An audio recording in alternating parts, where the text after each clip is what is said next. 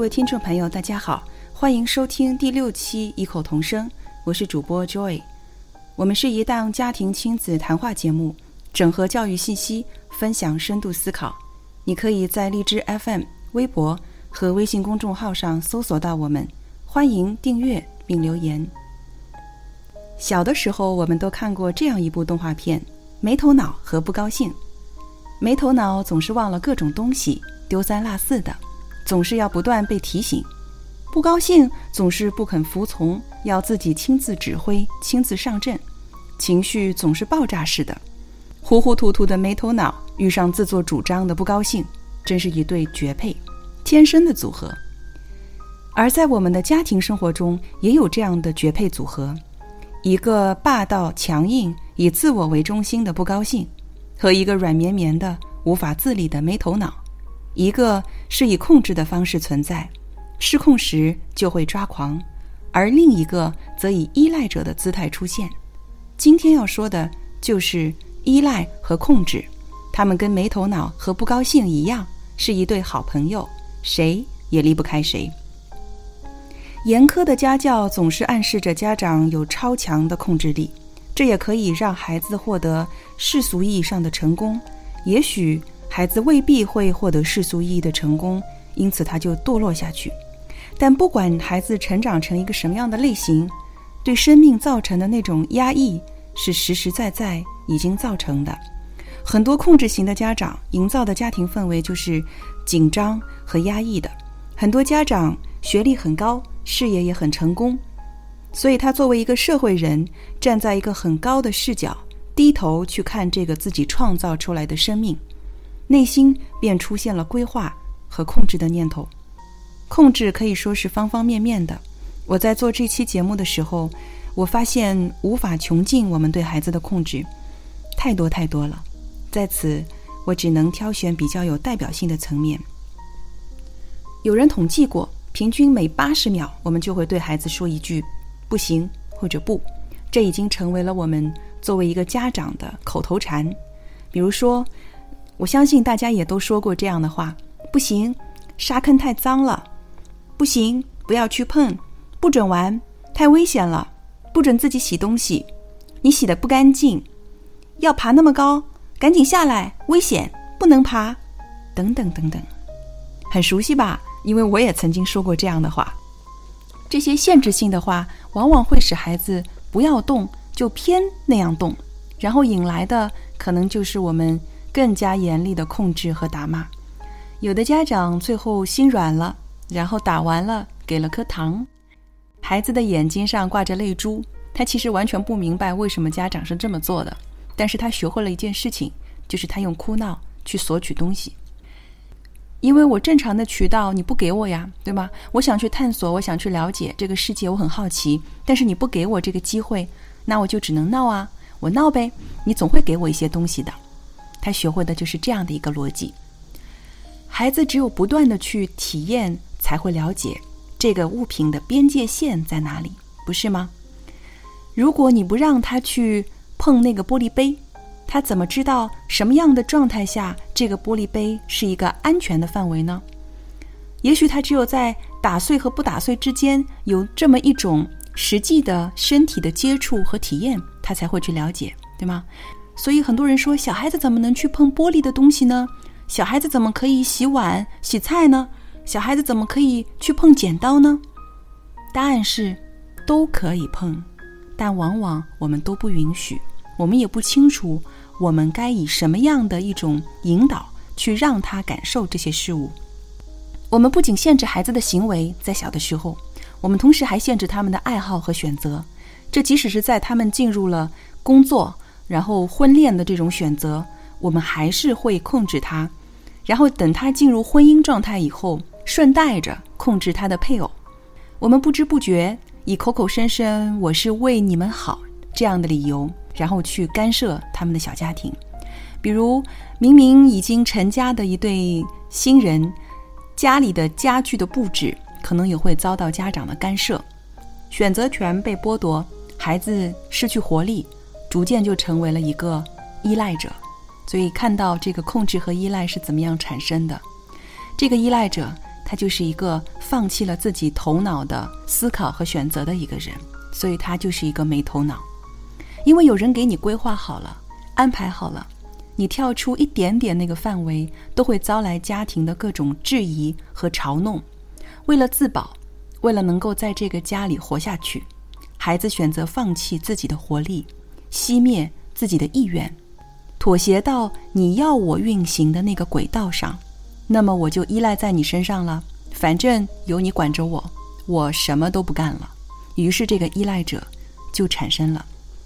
我在孙隆基写的这本《中国家庭的深层结构》当中，也看到很多他所说的中国家庭的代际关系，代就是那个一代两代人的代，代际之间的关系，父母阻挠子女自由婚嫁之事，这是当时他在八十年代的时候说，还有很多这样的不自由恋爱的这种进入婚姻的状态。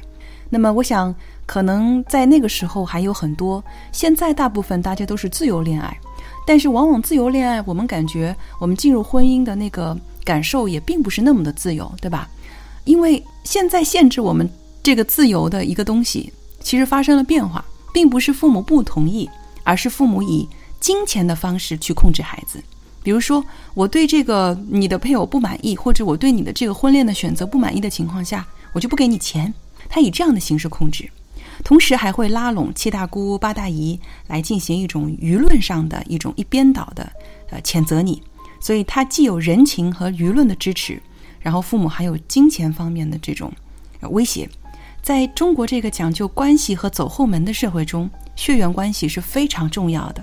子女的出道多半都需要依赖父母这个靠山，有的甚至弄到连职业都可以世袭，对吗？我们说这个官官二代。啊，然后富二代都是以世袭的方式延续下去，子女对父母的人身依附是非常严重的。写这本书的孙隆基作者是八十年代的时候出版了这本书，但是目前的情况看起来好像三十多年过去了，并没有发生太多的实质性、本质上的变化。所以我们可以看到，控制和依赖真的是一对很好的朋友。年轻人永远无法自立，每一代都不需要开花结果。精神上从没有断过奶，很多在国外转了一圈的女性回来以后说，不太看得上大陆的男性，他们凡事都是躲在母亲的背后，有这种倾向。在婚姻介绍的时候，有时候连自己也不去。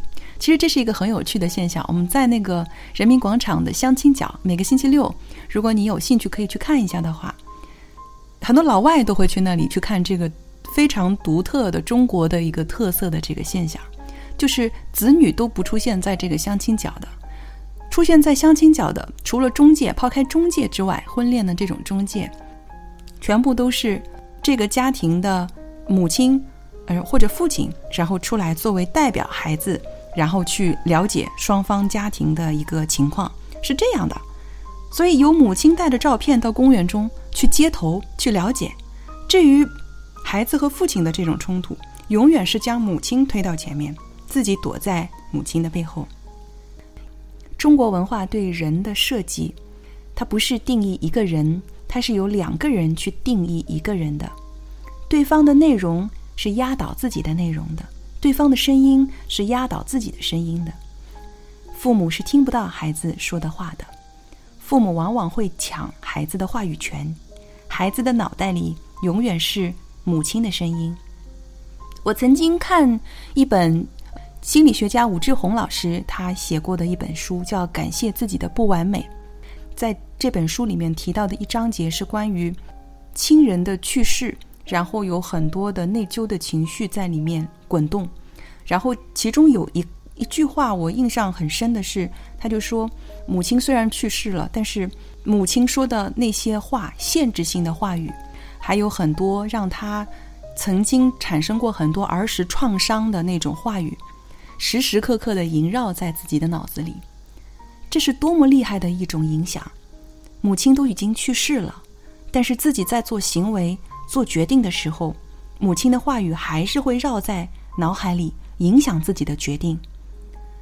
他虽然很恨这种影响，但是他无法反抗。然后后来通过各种心理的咨询和疗愈，他发现他的这种。无法反抗，其实，在潜意识里面是去表达对他母亲的忠诚，然后他才学会了放下。我们在儿童的时候，往往像个小大人一样。现在很多这样的小孩子，但是是小大人的这种人很多。但是到了成人了以后呢，又变成了一个儿童的状态。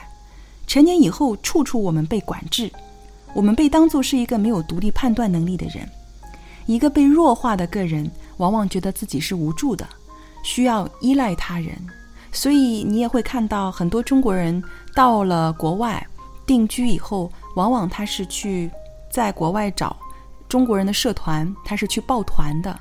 他没有一种自己能够独处、能够享受那种孤独感，他没有那种能力，他必须要去寻找群体的安全感。在这方面，我觉得鲁迅老爷爷看的是蛮透的。我们从教科书中已经把他请走了，但是真理还是在那里，只要你去找，你便能找得到。他说：“中国人从老到死，是异想天开，要占尽了少年的道路，吸尽了少年的空气。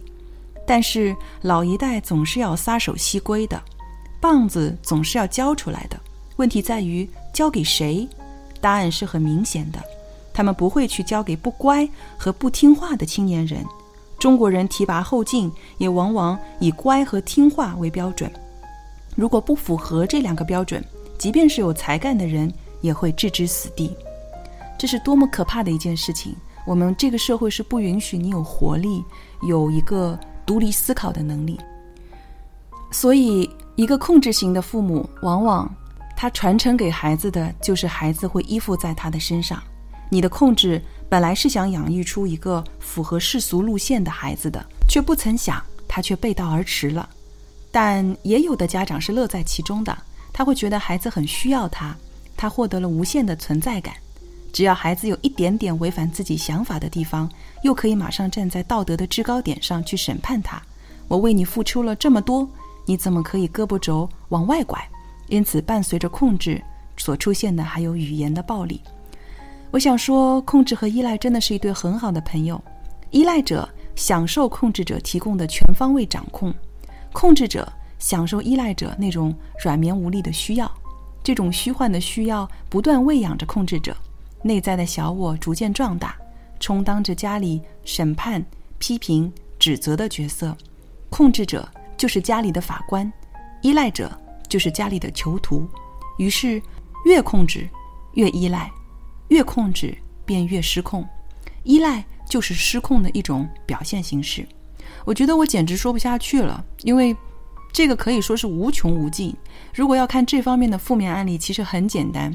我们打开电视去看那个《新老娘舅百万青阿姨》，她每天处理的就是这一些一地鸡毛的家庭琐事。大家可能都听说过这本书《好妈妈胜过好老师》，它的作者是尹建莉。那么在前几年，他又出了第二本书，叫《最好的教育最简单》。在这本书中，他说过。孩子来到我们的家庭，是要带领父母进入一段学习的旅程，来平衡父母的某些不足或缺点。父母如果不能体会这个事实，硬要用自己的权威来压迫孩子服从自己，不但会因此失去自我学习和再度成长的机会，也会伤害了心爱的孩子。他认为，在家庭生活中，相比严格的要求。打引号的那个纵容，纵容是更理想的家庭成员相处的模式，尤其是对孩子。只要在道德和安全的底线之上，几乎可以同意他们去做一切愿意做的事情，这样不会惯坏孩子。因为当生命受到的阻碍越少，成长便越健康。被处处监督和规范的孩子，更容易流于平庸，甚至堕落。严格管教的背后，其实就是心理受阻。我们虽然对孩子有各种控制和限制，但是在另一方面呢，我们对他又有一种非分的要求，要求他们一定要守规矩、懂礼貌。我有一次看到一个家长，他要求一个两岁的小孩子，就他的孩子只有两岁，要求他要分享一个他很喜欢的一个玩具，给身边另外一个。同样年龄也是很小的一个孩子，但是你知道吗？真正的分享的意识是要到四五岁才会萌发，而且仅仅是萌发而已。就是这个是一个过程，他吃着冰激凌，感觉很甜，然后这个甜引起他内心的开心的感受，进而他也希望你能够感受到这种开心，所以他开始发出一个行为，就是他把他手中的冰激凌拿给你，让你去品尝。而这个分享的人势必是先从他认为最亲密的人开始，然后才能推及到他人。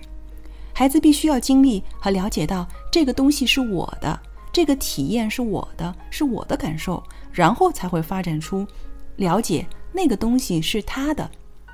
当小孩子牢牢的不肯放手自己的东西，其实是一件好事情，是一个非常好的自我意识物权的概念的一个表现。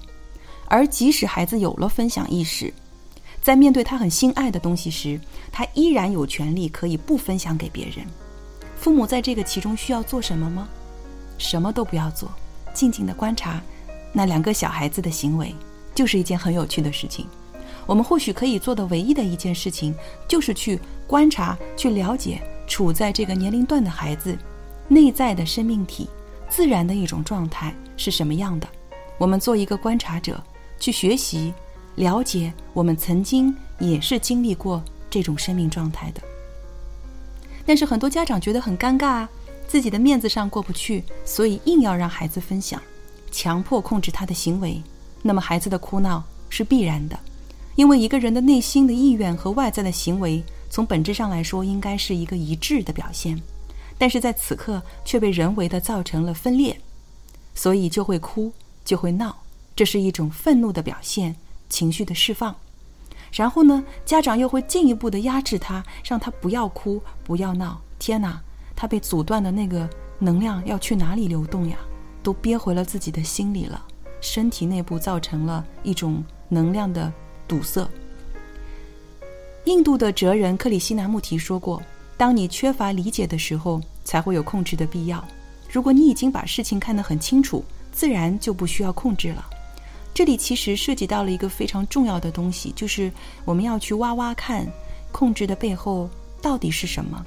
因为未知，所以害怕。你不知道孩子拿着那个尖锐的东西会出现什么大的问题，所以你就无限放大了那个未知的那个恐怖的事情的后果。你很害怕你的孩子现在就开始玩 iPad 打电脑游戏，他今后就会学坏，会怎么怎么样？那一系列的后果都在你的头脑中不断的发酵，因为未知，所以产生了这种恐惧感。当我们控制孩子做某件事情的时候，我们是出于什么样的目的，带着什么样的心态？是出于爱，还是出于恐惧？所以，控制只是表象，控制不是原因，原因是内心的恐惧。但那是你内心的恐惧，不是孩子内心的。孩子虽然对未知的事物有一种天生的畏惧，但是他们更愿意去挪开脚步去尝试。在这个可能会失败、可能会有危险的过程里，他们充分动用自己目前所能掌握的一切能力，包括自我保护机制，去体验那个未知的东西，然后去自己定义它，去鉴别它。在这个过程里，和你这个家长是没有关系的哦。那是由于你自己内心自我中心的恐惧。你阻碍了他的探索的能量，而这股能量，如果一旦被阻断，它势必是要转换成其他的形式，是要释放的。有一种释放的途径，就是情绪的那种崩溃式的释放。我一直在想一个问题：为什么我们三岁前的记忆是几乎模糊的，或者说几乎都记不得？后来我有一次看胡因梦的讲座，他谈到三岁是孩子建立自我的一个标志。但往往也是孩子的小我、圆融的自我被分裂，进入二元对立认知的一个时期。往，那一刻我听到这个他说的这个这个话，我犹如醍醐灌顶，一下子就了解了。我不知道我是不是以感性的这个认识去误解了他说的这个意思，但是我想我们都有那种感觉，就是你们不觉得三岁前那种糊糊涂涂的状态？其实和宇宙开天辟地前被分裂为天和地之前的那种混沌的状态是一样的吗？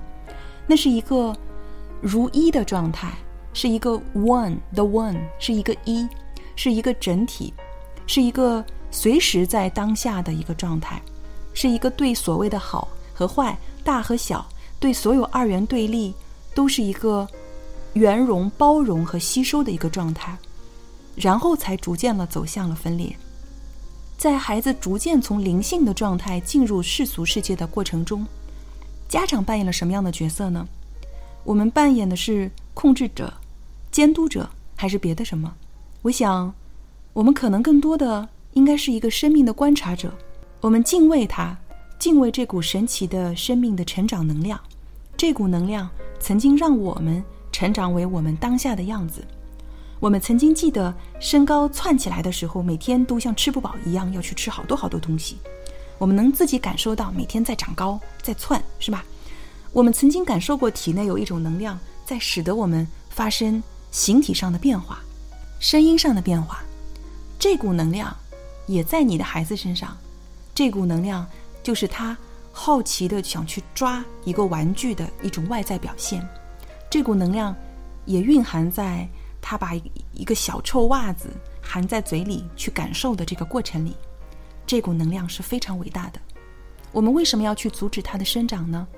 我们去控制，进而我们会发现，往往我们控制的结果都会引起我们不高兴，我们自己的情绪的崩溃，然后他们被我们控制，他们久而久之就失去了活力，成为了那个依赖在你身上的没头脑。但是做出这种改变是很不容易的，因为控制型的家长往往曾经也是个被控制的小孩。我记得《没头脑和不高兴》这部动画片的最后，不是因为别人的教育或者劝告，他们才了解了自己的问题，然后去改变，而是他们突然变为了两个大人的样子。然后没头脑作为一个设计师建造了一栋大楼，不高兴要去这幢没有电梯的高楼表演武松打虎。两个本来是孩子的人，被装进了成人的躯壳里，去经历一连串的事件。之后，他们内在的自我发生了一些变化，发现了自己的问题，然后根本性的转变就开始了。从内在觉察和意识到自己，然后做出的改变，才是真正的改变。我突然意识到，这部经典的动画片其实是给我们成年人看的。没头脑和不高兴。就是我们体内那两个还没有长大的内在小孩，但愿我们去成为那个很高兴，然后协助我们的孩子成为那个可以自我选择、拥有自由意志的有头脑。感谢收听，我们下一期再见。